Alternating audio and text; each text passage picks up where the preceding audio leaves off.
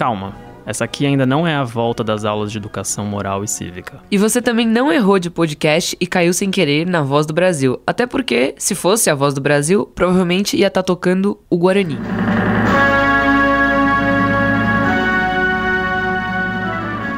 O que você escutou aí logo no começo é o patinho feio dos hinos do Brasil, aquele que as pessoas menos lembram, o que muita gente nem sabe que existe. É o hino da proclamação da República.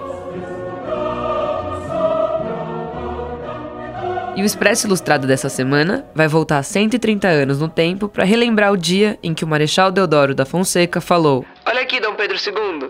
Você é um cara muito legal, meu amigo, mas a partir de agora acabou a brincadeira de ser imperador e nós vamos ser uma república. Mas antes, vamos escutar um pouquinho mais do hino da proclamação da República, porque vai saber quando vai ser a próxima oportunidade, né?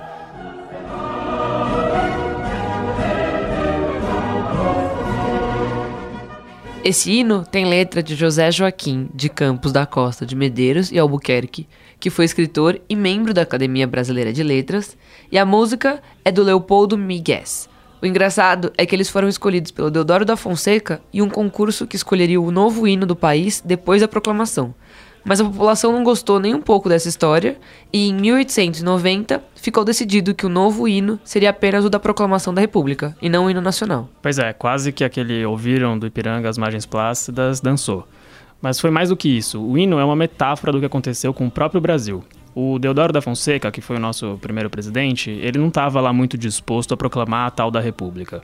Ele era um militar monarquista, inclusive ele era amigo do Dom Pedro II. Se você olhar o retrato dos dois e reparar bem, vai perceber que eles eram até bastante parecidos. E para falar um pouco sobre essa confusão entre o início da República e o fim do Império, a gente vai conversar agora com Eduardo Bueno, que é jornalista, escritor e dono do canal Buenas Ideias no YouTube, que fala sobre história.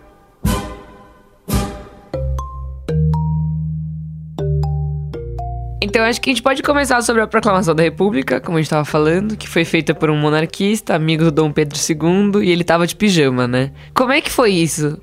Então, eu acho que a primeira coisa que tem que ficar clara nesse exato momento em que a gente está vivendo no Brasil, né, é que sim, foi um golpe militar. Todas as vezes em que, uma, que um regimento militar sai da caserna às seis da manhã para derrubar um regime constitucional, você pode dar o outro nome, a alcunha, o apelido que quiser. Você pode chamar de Proclamação da República, você pode chamar de Revolução de 1930, você pode chamar de Movimento de 64. Mas o nome uh, primordial, o nome que se impõe, o nome verdadeiro é golpe militar. Né? Então, nesse momento em que uh, perturbadoramente a Terra volta a ser plana, né? Sabemos que a Terra é plana, ninguém discute que a Terra é plana. E ne... é uma ironia, né? Estamos também num momento em que tem que tem que a ironia tem que vir entre aspas, né? Se não vem entre aspas, né? não é considerado ironia. Né? Então, nesse momento em que uh, a gente vive a, a sob a égide da burrice e ostentação, né? e o país uh, pega o relógio da história e faz ele retroceder quase que 50 anos, até mais de 50 anos, já que parece, de certa forma, que estamos vivendo em 1964. E, em função disso, uh, certas vozes aí se ergam para dizer que em 1964 não houve um golpe militar, é bom ficar claro que, evidentemente, houve um golpe militar em 1964. Você pode discutir se foi um golpe branco, se não foi um golpe branco. Na minha opinião, inclusive, não foi um golpe branco. Mas, né, você pode discutir. Mas você não pode discutir que foi um golpe. Assim como uh, uh, o movimento militar de 1889 foi um golpe militar. Né? Uh, por algum motivo, durante muito tempo, não se falou isso. Se falou e ainda se fala, se chama de Proclamação da República. Tudo bem, foi a Proclamação da República. Né? Só que, primeiro, ela se deu através de um golpe, e segundo, esse golpe foi um golpe uh, que eu tenho adjetivado como brancaliônico. Eu e qualquer pessoa que estude mais seriamente, né? Uh, inclusive, existem pessoas que estudam muito mais séria e aprofundadamente do que eu, nas quais eu me baseio tipo José Murilo de Carvalho, com seu maravilhoso livro Bestializados, tipo o Celso Castro, que na minha opinião é uh, um dos maiores, se não o maior especialista uh, nesse momento específico, com um livro chamado Os Militares da República, uh, tipo o, o, próprio Hélio Silva, né? inclusive um historiador considerado conservador, de viés católico, que também foi, por exemplo, o cara que mais estuda qual a doença que afetava o Marechal Deodoro ali na época, né, que era uma dispneia, dificuldades respiratórias, né. Que ele estava de cama durante a proclamação? Sim, é, ele, ele, ele já estava adiantado, fazia um tempo, e, por exemplo, você vai ler sobre, sobre a República e ninguém te diz qual era a doença, o que estava acontecendo com Deodoro, como é que ele estava na cama, ah, de que, que, forma que ele se comportava naqueles dias, e o, e o Hélio Silva diz com todos os detalhes, né, é, quase o pijaminha listrado, ele descreve, né, e o Deodoro disse a frase, o imperador é meu amigo, devo-lhe favores, e não derrubou o império, né? Só o fez de tardezinha na cama quando, quando deu a frase que para mim é a frase clássica que a gente deveria ter bem em mente, né? Digam ao povo que a república está feita né? já que um povo que não uh, conduz a história, com a, as rédeas da história com as próprias mãos, porque não exerce cidadania, não é agente histórico, não toma a frente dos acontecimentos, é um povo que recebe recado. O recado foi dado pelo Deodoro. Digam ao povo que a República está feita. Foi assim que foi proclamada a República no Brasil. Que é uma frase bem parecida com a que o Dom Pedro também proclamou a independência, né? É curioso isso. Exatamente, né? O, a gente, uh, o que entrou para a história foi a frase uh, independência ou morte, que de fato ele disse, mas antes de dizê-la, ele disse: digam à minha guarda que a independência está feita. é igual, né? É, é, é, é, os governantes mandam recados para nós, né? E pior é que a gente aceita os recados, né? Mas é muito natural que assim seja, né? Porque inclusive o livro do do José Murilo de Carvalho se chama Os Bestializados, né? E os bestializados se baseia, como se sabe, numa frase do Aristides Lobo, né? Que também era jornalista, que também era um jornalista golpista e que depois viria a ser, inclusive, ministro no, no em 1891, que disse a frase: e o povo assistiu a tudo isso bestializado, sem alcançar o que, o, o, o que significava. Né? Que é uma frase maravilhosa, né? Porque em geral o povo não alcança. E eu acho que uma, uma, das coisas mais curiosas da, da República é que, assim que o Deodoro proclama, né, ou no, dá o golpe militar, ela é proclamada provisoriamente, né? Só que esse é, provisório é, durou bastante, né? É. É, isso é o melhor de tudo para mim, né, cara? O melhor, entre aspas, evidentemente, né? O melhor no sentido uh, uh, uh, dessa minha visão jocosa e provocativa, né? Tem gente que acha que eu sou um palhaço, talvez estejam certos, mas eu sou um palhaço com um propósito, né? Um propósito provocador, no melhor sentido de assim mover, movimentar as águas estagnadas, né? Então, o, o, o, o final já fazendo spoiler, eu tenho, tenho venho apresentando aí pelo Brasil inteiro uma peça chamada Não Vai Cair Neném, que é baseada no, nos episódios que eu gravo pro, pro canal Buenas Ideias no YouTube, né? E essa peça, não querendo fazer propaganda, mas apenas citando um fato histórico, lotou em todos os lugares onde ela se apresentou, né?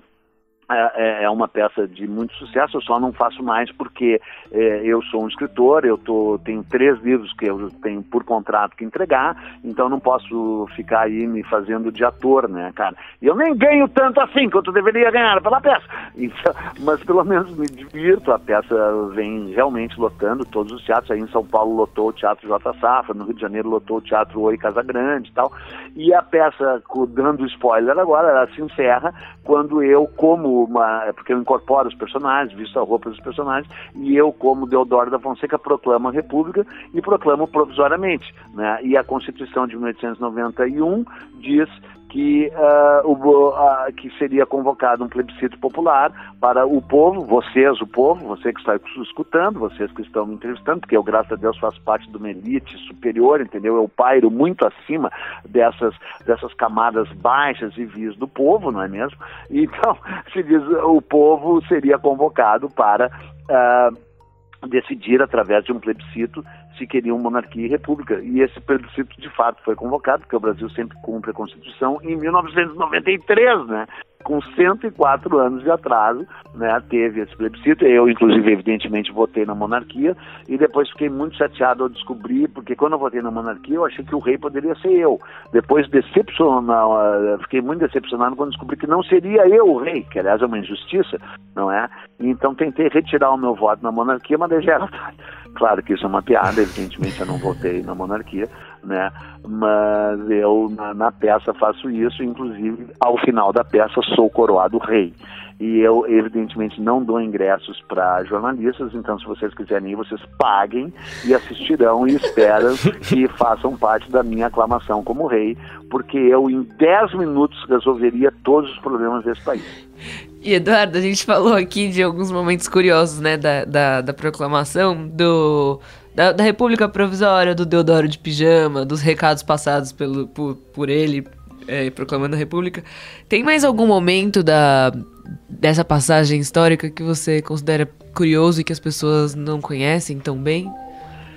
Não, cara, é uma sucessão, é uma sucessão de, de, de uh, de aspas, curiosidades uh, curiosas, para usar um pleonasmo, que as pessoas não conhecem, mas eu queria deixar bem claro que eu me apego e eu trago à luz algumas dessas curiosidades. Eu não, né? Eh, através do, do desse meu lado jocoso, eu prefiro pegar essas coisas, aspas, mais divertidas, mas não porque eu acho que a história seja episódica ou que seja apenas esse desfilar de bobagens ou de deboches. Não, eu faço isso para atrair as pessoas, para seduzir as pessoas e para propor uma reflexão, né? Ah, ah, o fato do Deodoro estar de pijama, de ter sido tudo brancaleônico, barará, não é o essencial. O essencial é o que isso revela, né? Revela que foi, como em tantos momentos do Brasil, uma coisa que não tinha realmente um planejamento efetivo,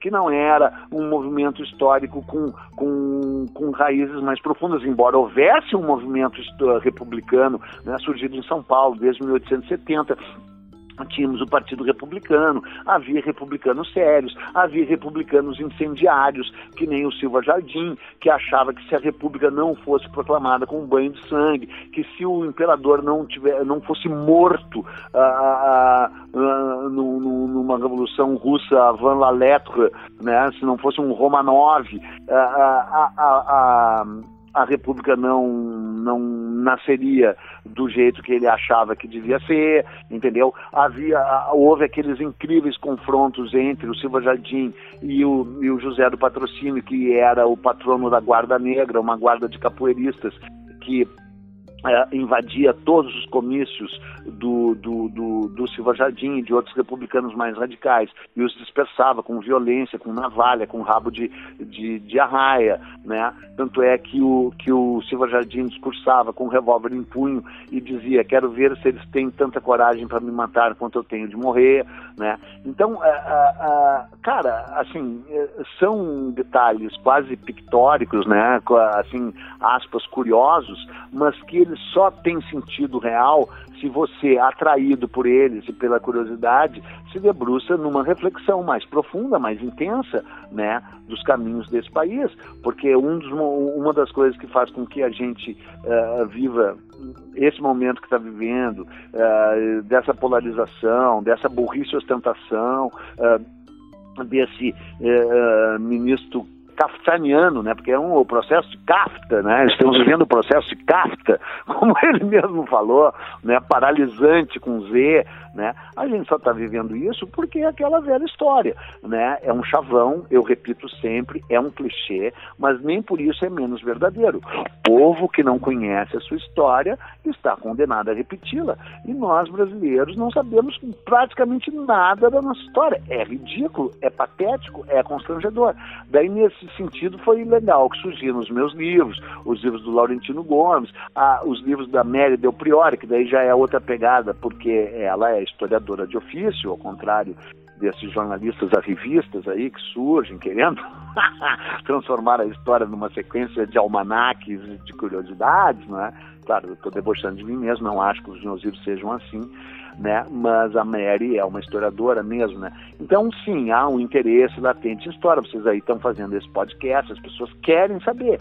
Só que a abordagem uh, tem que ser necessariamente uma abordagem mais uh, light, né? Para que a partir dela as pessoas reflitam. E, cara, reflexão é o que não falta para gente fazer nesse país, né, cara?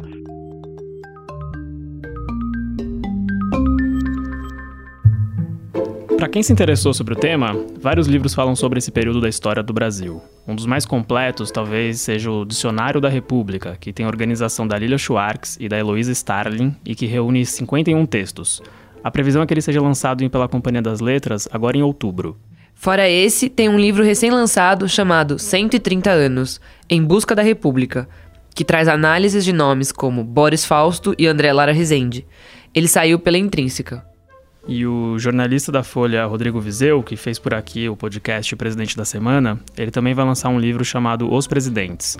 O, cada capítulo fala de um presidente diferente e deve ser publicado em outubro pela HarperCollins. E a Folha lança nesse domingo, dia 22 de setembro, a coleção Folha A República Brasileira. São 28 livros que percorrem os 130 anos da nossa República, do Marechal Deodoro, até os primeiros meses do Jair Bolsonaro. Todos eles trazem textos, fotos, mapas e uma cronologia sobre o período de cada presidente. Entre os autores dos livros estão os historiadores, como a Márcia Juliana Santos, por exemplo, e jornalistas, como Lucas Ferraz. O escritor Lira Neto, que venceu o Jabuti com a biografia do Getúlio Vargas, ele assina o volume sobre o próprio Getúlio e sobre o Eurico Dutra. Mais informações podem ser vistas no site folha.com.br/república. E para falar um pouco mais disso, a gente está aqui no estúdio com Oscar Pilagalo. Ele é jornalista e trabalhou em veículos como a Folha e a BBC. E escreveu livros também, como A Aventura do Dinheiro, O Brasil em Sobressalto e A História da Imprensa Paulista. E o Oscar é quem coordena a nova coleção Folha e topou fazer uma visita ao Expresso Ilustrada para conversar sobre os 130 anos da República e como acontecimentos de mais de um século atrás ainda ecoam nos dias de hoje e, de certa forma, influenciam nossa história e nossa política. É, uma das frases mais interessantes do livro, que abre a coleção, ela diz que a República Brasileira nasceu torta, né? Então, principalmente porque foi proclamada por um monarquista. A sensação que dá é que ela continua torta até hoje. É, isso? Ela, de certa maneira, nunca desentortou totalmente, assim, né? É, mas, por outro lado, quer dizer, sempre houve uma, uma, uma, uma tentativa, né, de uma melhora ao longo desse tempo todo, né?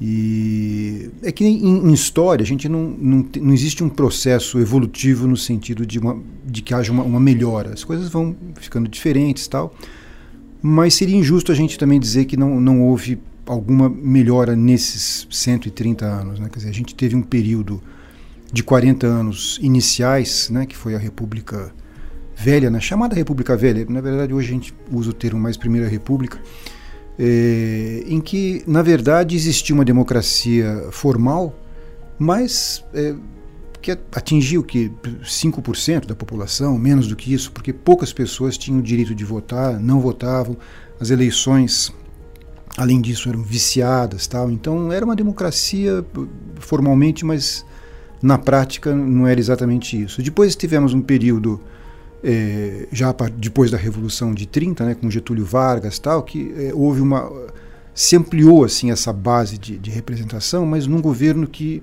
é, deixava a desejar do ponto de vista de, de, representatividade, não era uma, uma democracia, pelo menos no começo não foi. Depois acabou sendo, mas durou muito pouco, três anos talvez. E aí já veio novamente a, a, a ditadura aí do, do, do, Estado Novo. Né? Então você vê, é, sempre existia algum evento que acabava interrompendo né, os processos mais democráticos. Né? E o mais extenso fórum que a gente vive hoje foi é, depois dessa ditadura do, do, Estado Novo, quando a gente teve que, duas décadas aí de, de, de, democracia, né, que eu até no, no, na coleção eu chamo de um interregno é, democrático, né, um hiato, né? Porque logo depois veio o golpe de 64 e aí mais 20 anos de ditadura. Hoje a gente vive já um período relativamente longo de democracia, né? Relativamente, digo, porque comparado com o que a gente teve até agora. É, é o maior período, né? descontada a Primeira República, que eu não considero exatamente uma coisa democrática, não assim na democracia como a gente passou a ver a partir depois da Segunda Guerra. Né? E eu acho que uma das coisas interessantes da coleção é como a gente destrincha os feitos de cada presidente, ele, a gente acaba percebendo que a história é até assustadoramente cíclica, né? Que tem uma série de coincidências que a gente vê acontecer hoje e que tiveram ocorrência no começo do século XX, por exemplo. Você sentiu isso na hora de coordenar essa, essa coleção? Que talvez a história seja pendular até demais? É, tem algumas coisas que se repetem, né? É, a questão da, das fake news que hoje estão aí na ordem do dia, todo mundo comenta isso e tal. Elas é, ocorreram é, em vários momentos cruciais da, da, história, só que não com esse nome, porque não, não, se falava dessa maneira. Mas foram assim mentiras que foram contadas e que tiveram um efeito é, decisivo em, em, alguns momentos. Né? Por exemplo, em 37, o que motivou, né, o, o pretexto né, para que se, que se levou à, ditadura do, do, Estado Novo foi um, um, um, documento totalmente falso, né, o Plano Cohen, atribuído a subversivos, comunistas, eh, judeus, tal, que era uma invenção total, pura ficção, mas que teve o efeito de eh, provocar o, o golpe do, do, do, Estado Novo, né, no final do, daquele ano, 37 então isso foi, isso, é, talvez tenha sido a fake news que mais teve efeito. Teve outras aí ao longo do, do tempo, anteriores a essa, mas que acabaram, embora tenham ficado assim é, com fama, assim, mas não tiveram efeito muito grande, né? A questão das cartas falsas, né, atribuídas ao Arthur Bernardes, né, o presidente, é, no final dos anos 20. Mas, enfim, elas logo foram. Enfim, a, apesar disso, ele acabou sendo eleito e, e então não teve uma, uma, uma, consequência, vamos dizer, porque ele foi eleito de qualquer maneira. Né? Mas no caso da, do plano Cohen, não, era, era assim, isso teve uma mudança é, drástica na, na história. Talvez o golpe tivesse sido aplicado de qualquer maneira, isso é, mas o fato é que se usou uma, uma fake news para é, detonar o golpe. O senhor sente alguma diferença das fake news de lá atrás e para hoje? Talvez a internet tenha ajudado a espalhar mais ou menos? Não sei. É, eu acho que assim, em termos assim, no mérito eu acho que não. O, o que é, diferencia mesmo é, a, é, a, é, o potencial da divulgação, né? Porque antigamente, é, com as dificuldades, dificuldades maiores de, de divulgação de uma informação, tinha que sair no jornal, esperar o negócio ir para no dia seguinte, a, a repercussão de, demorava pela própria natureza né, da transmissão da, da informação. Hoje é uma coisa instantânea. Você é, publica, em seguida ela é replicada, que, que, é por sua vez replicada de novo. Em, em questão de minutos ela já é já está fazendo um estrago grande. Mas no mérito é, é basicamente a, a mesma coisa. Quer dizer, é uma, é uma mentira é, com uma finalidade muito específica de interferir no, no processo político, né?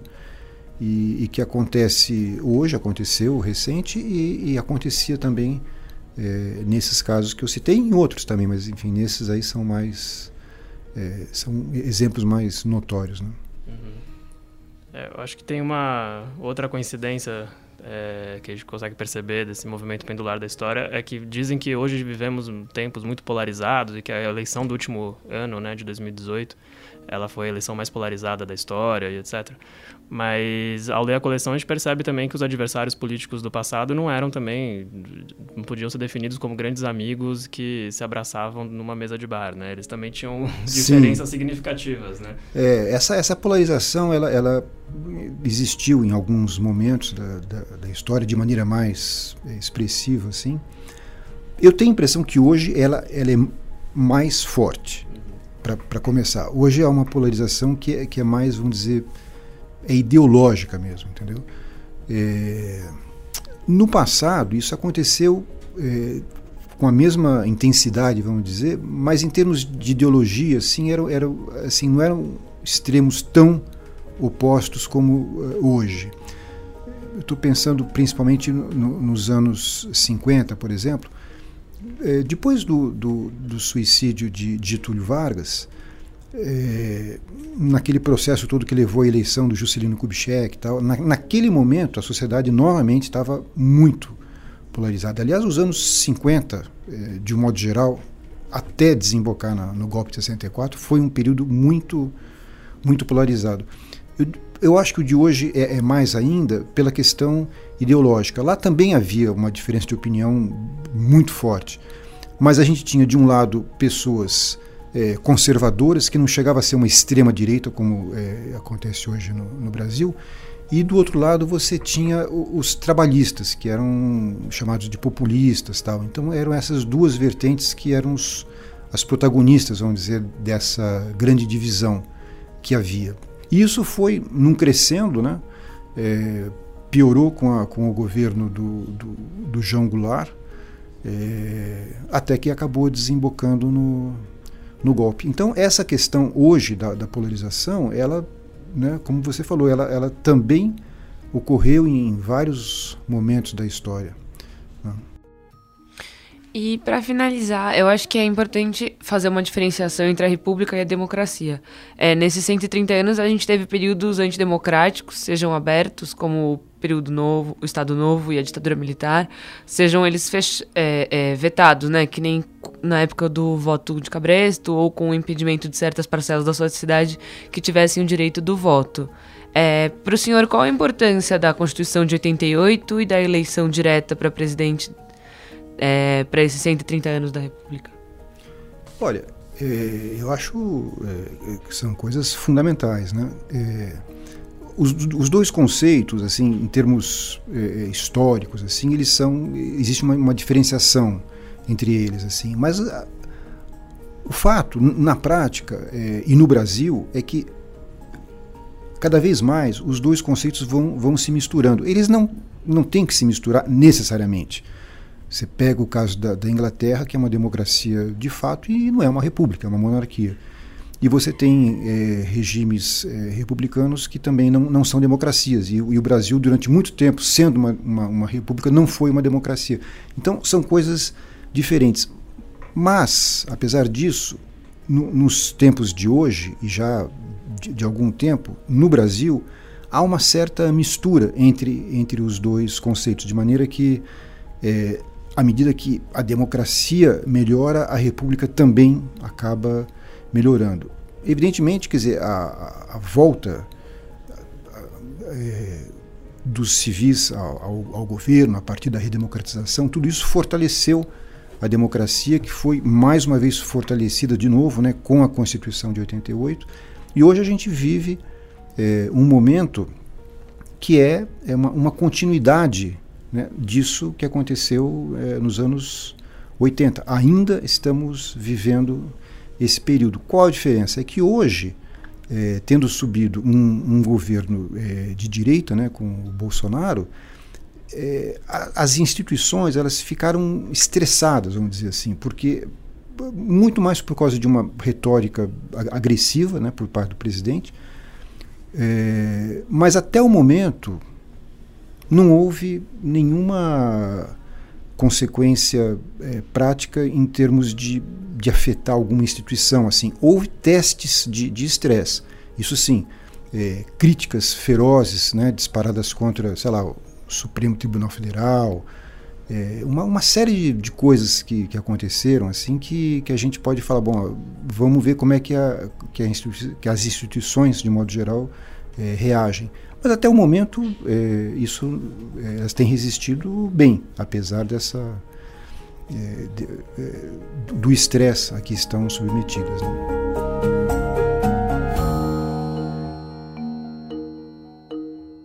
Ei, ainda não vai embora não. A gente ainda tem as dicas da semana.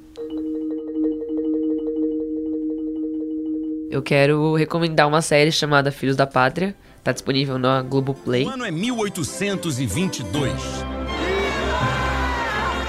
Dom Pedro proclama a independência do Brasil.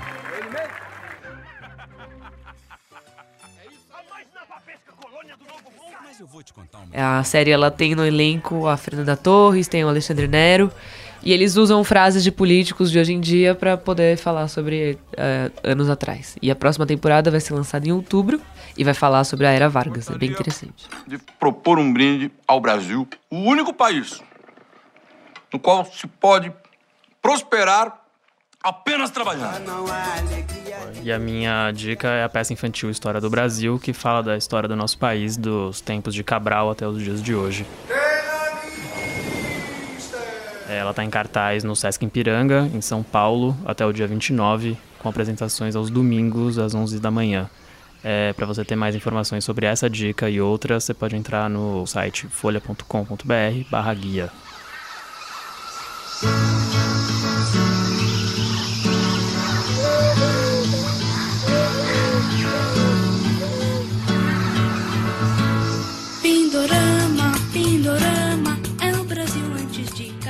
sou o Bruno Molineiro. Eu sou a Isabela Menon e esse foi o Expresso Ilustrada, o podcast de cultura da Folha.